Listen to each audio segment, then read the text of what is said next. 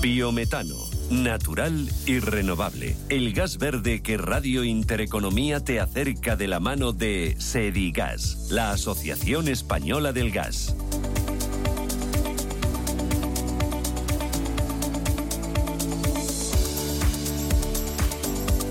Y en este espacio aquí en Radio Intereconomía ponemos el foco en el biometano, un gas renovable, un gas natural que le puede dar a España un gran potencial, gran potencial de crecimiento, eh, mejorar su eh, independencia energética y al mismo tiempo ser mucho más eficaz y más rápido en los objetivos de descarbonización a España y a las compañías y a la economía en su conjunto. Hoy vamos a hablar de las inversiones eh, que serían necesarias para eh, que España tuviera, estuviera al 100% de su potencial de, de, generación de biometano. Para ello me acompaña Óscar Barrero. Óscar, ¿qué tal? Buenos días. Hola, buenos días. Que es socio de Energía y Utilities de Price. Eh, la semana pasada estuvimos contando que España tiene potencial para construir en España 2.300 plantas de biometano. Correcto. Eh, repartidas en todo el territorio español. Ahora hay poco más de 200, ¿no? Eh, de biogás y de biometano, que es el biogás inyectado a la red, pues creo que apenas cinco, cinco o seis plantas probablemente conectadas a la red, o sea, muy poquitas todavía. sí, estuviéramos al 100% o si nos ponemos manos a la obra y decimos vamos a por ese objetivo, las 2.300 y pico plantas de biometano que eh, serían necesarias para eh, aprovechar todo el potencial que tiene España, de todos los residuos que genera España. ¿Eso cuántas inversiones? Eh, pásame los números. Te lo paso a números muy rápidamente si quieres hago un paso incluso previo, ¿no? Esas 2.300 plantas, ¿de dónde vienen? ¿no? Pues vienen de un potencial aproximado de unos 163 teravatios hora de energía, ¿vale? De producción de biogás o biometano que más o menos es casi la mitad de la demanda de gas que, tiene en España. ¿Y ahora cuánto producimos de biometano? Eh, muy poquito. Biometano prácticamente 200 gigavatios. O sea, eso es 0,2 eh, teravatios respecto a los 163. O sea, prácticamente un porcentaje despreciable. No llega ni al 1%. Entonces, tenemos un potencial de generación tremendo. Enorme. Yo te diría que conjuntamente con Alemania y Francia seríamos las tres grandes potencias en términos de, biogás o biometano en Europa. Claro, y tenemos mucho potencial porque generamos mucho residuo. Residuo agrícola, residuo ganadero, residuo eh, de las ciudades, del agua, ¿no? Exactamente, sobre todo el agrícola y el ganadero. Eh, al final, ¿por qué España, Francia y Alemania? Básicamente porque son las economías que tienen una extensión más grande y además con un peso mayor del sector primario, del sector agrícola y ganadero, que son los que principalmente generan los residuos orgánicos que permiten la producción de ese biogás. Y si eh, le diéramos a la máquina y aprovecháramos todo ese potencial, necesitaríamos para aprovecharlo y crear las plantas, y entiendo que también toda la red de transporte, un buen pico de dinero. Efectivamente, ahí es a donde llegamos, a esas 2.300 plantas, eh, que son de diferentes tecnologías, pero, digamos, simplificándolo mucho, llegaríamos a una cifra de unos 40.500 40 millones de euros. 40.500 eh, millones de euros eh, es una cifra espectacular de inversión, pero porque lo pusiéramos en comparación con alguien, eh, con algo que todo el mundo pudiera entender, pues es prácticamente cuatro o cinco veces el presupuesto nacional de infraestructuras. Es decir, todo lo que nos gastamos en carreteras, en la red ferroviaria, pues esto sería como multiplicar por cuatro, por cinco, en función del año que cojas, la, inversión asociada a, todas estas, a todo este volumen de plantas que estamos, que estamos identificando. Y me decías que dependía de la tecnología y depende también del tipo de residuo, así son las plantas. O entiendo que según los residuos eh, tendrás más capacidad o menos. Correcto. Eh, digamos, cada, casi casi cada planta es un, es un caso, ¿no? Es decir, porque depende mucho. Eh, aquí aparece toda la terminología, digamos, clave dentro del sector, que es la dieta, ¿no? La dieta, a mí siempre me hace esta, este, esta palabra mucha, mucha gracia, ¿no? es el conjunto de residuos que trata esa planta específicamente, ¿no? Pero sí que podemos estar hablando... Eso depende también de la zona, porque no generará los mismos residuos Madrid que León. Correcto. Es decir, al final, eh, digamos, cada planta lo que hace es utilizar los residuos que están en esa zona. Si es una planta que está mucho más cerca, por ejemplo, de un gran núcleo urbano, pues tendrá sobre todo un gran peso los residuos que vienen del el residuo orgánico que va a los gestores de residuos eh, municipales o, por ejemplo, también todo lo que son los residuos que se generan en el ciclo integral del agua, del tratamiento del agua. Si estamos en un entorno rural, vamos a llamarlo así, principalmente los residuos que nos vamos a encontrar son residuos ganaderos, purines y estiércoles principalmente, o residuos eh, vinculados al, a la agricultura, residuos agrícolas en, en, general, y también muchas veces combinados con residuos que genera la propia industria agroalimentaria, ¿vale? La industria cárnica, la industria lechera, ese tipo de industria. Y sobre todo, generamos una mayor cantidad de residuos por la parte de la agricultura y la ganadería. Correcto. De todos los eh, potencial que hemos identificado, de esos 163 teravatios, prácticamente la mitad están vinculados a residuos y de esa mitad el 80% son residuos agrícolas y ganaderos. Así que la mayor parte de la inversión correspondería a plantas que tratarían esos residuos agrícolas y ganaderos para transformarlos en biometano. exactamente, así es. Aunque cada vez lo que estamos viendo más en el sector es lo que se denomina la codigestión. Es decir, ah. es muy raro que haya una planta que solo trate un residuo, ah. sino lo que haces al final es, la tecnología te permite eh, integrar el máximo volumen de residuos disponibles en la zona. Con lo cual, es verdad que muchas veces las plantas tienen un sesgo importante hacia un tipo de residuo porque estás cerca de la residuo, del ganadero o cerca del agrícola, pero siempre que tienes la posibilidad de integrar otros residuos, eso beneficia al proceso y lo hace mucho más eficiente. Entonces, para estar al 100% de nuestra capacidad de producción de residuos, eh, o sea, de biometano procedente de los residuos agrícolas, por ejemplo, ¿ahí cuánto necesitaríamos invertir? Eh, ¿Solamente residuos agrícolas? Sí, por ejemplo, agrícolas. Bueno, más o, menos sería, eh, digamos, lo que sería la parte de residuos, estaríamos hablando en número de plantas en torno al 70-80% del número de plantas, porque al final son plantas normalmente con un tamaño más pequeño, ¿no? De los que podrías llegar a plantear si, por ejemplo, son plantas dedicadas a la gasificación de residuos eh, forestales, ¿no? Que sería otra tecnología vinculada a otro tipo de residuos, ¿no? Eh, digamos, más o menos ese sería, estamos hablando de plantas normalmente vinculadas a residuos agrícolas y ganaderos de en torno a 40 gigavatios, 50 gigavatios hora. Eh, las plantas de gasificación eh, vinculadas a residuos forestales normalmente serían plantas que podrían ser incluso dos o tres veces ese tamaño. Y hay plantas o hay comunidades autónomas que tienen una mayor capacidad por el tipo de población, porque sean más intensivas en agricultura o por la extensión también. Eso es, la combinación de los dos factores que acabas de comentar, la presencia del sector primario en la economía y la extensión del, del, propio territorio, ¿no? que al final hace también el tamaño en valor absoluto que tiene ese sector en, en, esa comunidad autónoma. Si listáramos, hiciéramos un poco el ranking de cuáles son las comunidades autónomas que tienen más potencial, pues cuáles serían las primeras, pues prácticamente Castilla-León, Andalucía, Castilla-La Mancha. Que esas serían las que recibirían una mayor cantidad de inversión si aprovecháramos el potencial que tienen. Correcto. Prácticamente las primeras cinco o seis comunidades autónomas eh, se llevarían el 80% de la inversión necesaria porque generan el 80% de los residuos al final que potencialmente producen biogás. Al final son las comunidades autónomas donde el peso del sector ganadero agrícola es, mucho mayor. Entiendo que las plantas es muy importante, pero entiendo que también necesitas una red de transporte que ahora, o sea, puedes utilizar eh, la red de transporte del gas, pero entiendo que si utilizáramos esas dos mil y pico plantas, eh, que tenemos la capacidad, eh, a lo mejor habría que mejorar esa red de transporte. Correcto. Digamos, la, planta, la inversión en la planta es, eh, digamos, el, activo que va a tratar el residuo y va a generar biogás, pero tiene además dos efectos, aguas arriba y aguas abajo, ¿no? Digamos, aguas arriba es toda la cadena de valor del residuo, es decir, al final, eh, y eso se, se, ve muy claramente en el empleo que generan este tipo de plantas, que no solamente es el empleo vinculado a la operación y mantenimiento de la planta, sino también a toda la gestión previa ¿no? del residuo, ¿no? desde, desde donde se genera en, en, el, en la cabaña ganadera o en, el, o en el campo, ¿no? de cómo coges ese residuo, lo transportas, lo tratas, incluso a veces haces un tratamiento previo hasta llevarlo a la planta de biogás. Pero luego tienes el efecto aguas abajo, ¿no? que sería efectivamente la inversión en la red y la conexión en la red para que ese biometano se pueda inyectar y se pueda consumir en cualquier punto, digamos, donde hoy en día tengamos un consumidor de gas. ¿no?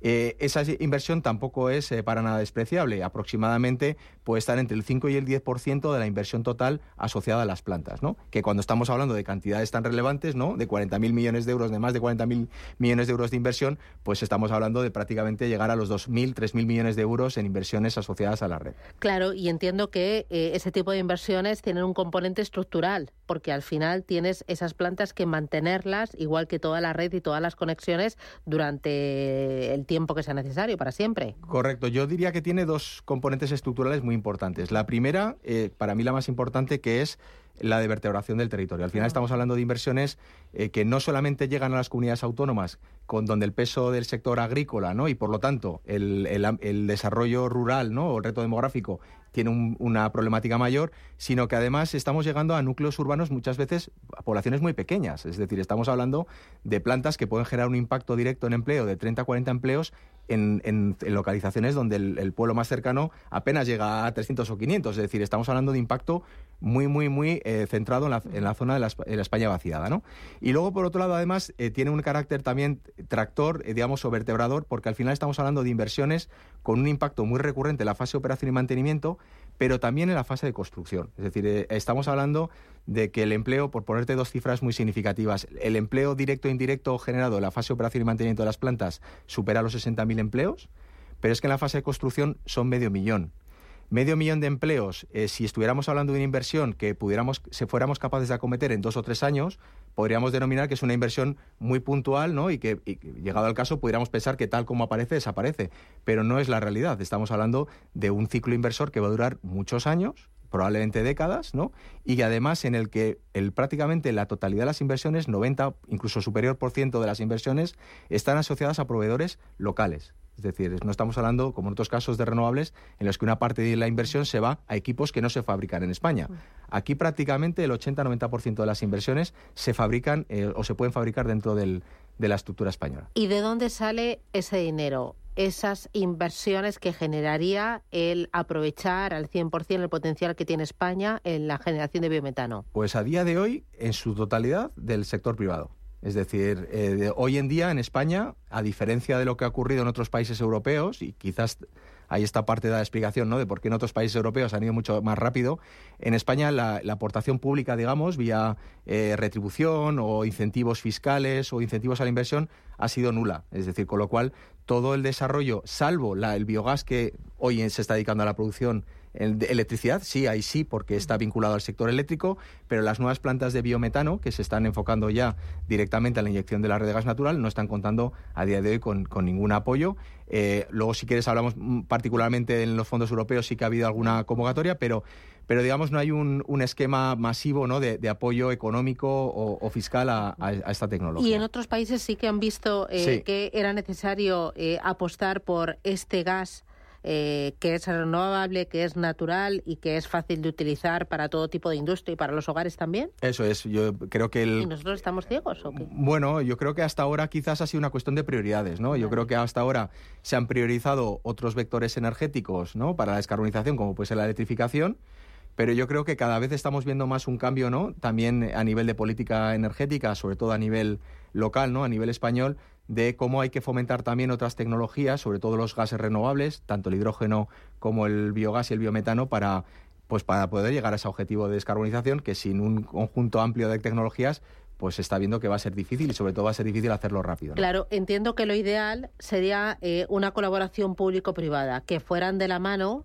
para eh, temas de financiación, pero también para ir mucho más rápido en cuanto a eliminación de barreras y también eh, temas fiscales, ¿no? correcto. Eh, desde la perspectiva del inversor, lo primero que requiere es muchas veces lo más básico, que es tener un claro apoyo institucional a nivel de política energética y un marco regulatorio muy claro y muy definido. ¿no? Es decir, es muy difícil que tú inviertas en una tecnología si no ves un claro apoyo a nivel de objetivos regulatorios, a nivel de políticas de apoyo, ¿no? Por encima de lo que son luego los euros que pueda llegar al proyecto, ¿no?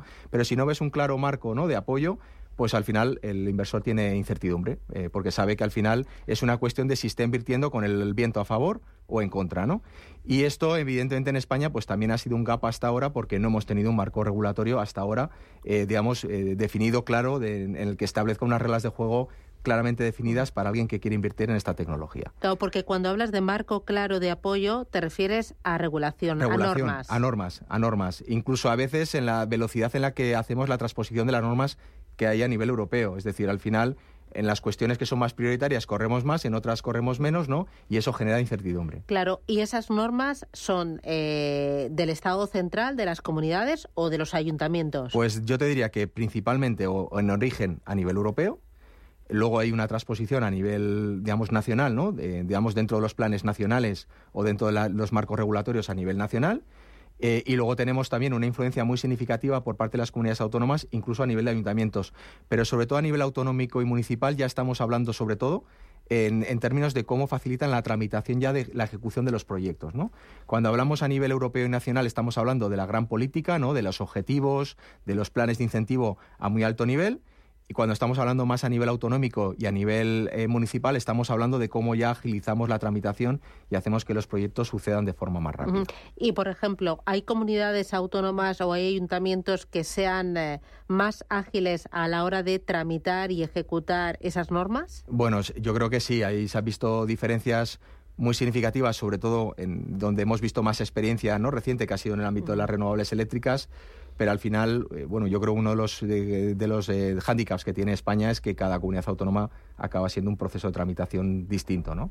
Y eso al final pues acaba derivando en diferencias, eh, no solamente en los recursos o en el esfuerzo que ponga cada comunidad, sino incluso en cómo es el propio procedimiento administrativo a la hora de tramitar un, un proyecto de, energía, ¿no? no que mucha empresa o mucho capital privado español entenderá lo de las comunidades autónomas, que al final haya 17 normas y luego ya se te metes en municipios, no te quiero ni contar, pero eh, un inversor internacional dirá, ¿en qué jardín me meto? Sí, la verdad es que al final es algo con lo que tienen que, digamos, que gestionar en su día a día, pero, pero es verdad que al final muchas veces los inversores lo que buscan son los fundamentales, ¿no? Es decir, oye, al final la regulación irá más rápida, irá más lenta, me lo pondrá más fácil o me lo pondrá más difícil. Pero ¿hay recurso disponible, sí o no? Es decir, ¿hay potencial? Y la respuesta es que sí. Y luego hay una voluntad por parte de los consumidores en descarbonizarse también. Pues al final los, los fondos muchas veces eh, asumen que todo lo demás acabará llegando. el problema es cuando en el mercado no hay unos fundamentales claros económicos, ¿no? Porque no hay recurso, por lo tanto no hay capacidad de producción y porque no haya una demanda eh, que tenga interés en el biometano. Me comentabas los fondos Next Generation. Eh, ¿Hay parte de los fondos Next Generation que está yendo a este tipo de proyectos? Pues hasta ahora la, la verdad es que ha habido una participación muy residual. Es decir, y, hablábamos antes de prioridades, ¿no? Cuando hablamos, por ejemplo, del hidrógeno, en el plan de recuperación y resiliencia y transformación y resiliencia se hablaba de una dotación de 1.500 millones de euros, para el biogás y el biometano 150, ¿no? Y además dentro de esas... ¿Porque es menos sexy o qué? Bueno, menos prioritario hasta ahora. Esperemos que, que, esto cambie con, con, el tiempo, ¿no? Pero esos 150 millones además dedicados al biogás con mucho foco a la producción en autoconsumo, que justamente es lo opuesto hacia donde hay una tendencia clara, no solamente por parte de las empresas, sino también a nivel de política energética en Europa. Oscar, eh, para terminar esta tercera edición, este tercer episodio de este espacio que le dedicamos al biometano, dame un titular de cierre, un mensaje que quieres que se lleven todos nuestros oyentes. Bueno, yo creo que el, biometano es la cuadratura del círculo en términos de descarbonización, de economía circular, de desarrollo rural y además de tracción económica y de creación de riqueza y empleo.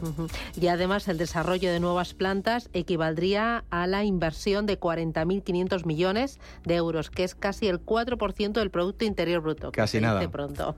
Oscar Barrero, socio de Energía y Utilities de Price. Muchísimas gracias y hasta la próxima. Un abrazo. Biometano, natural y renovable. Un espacio de radio intereconomía en colaboración con Sedigas, la Asociación Española del Gas.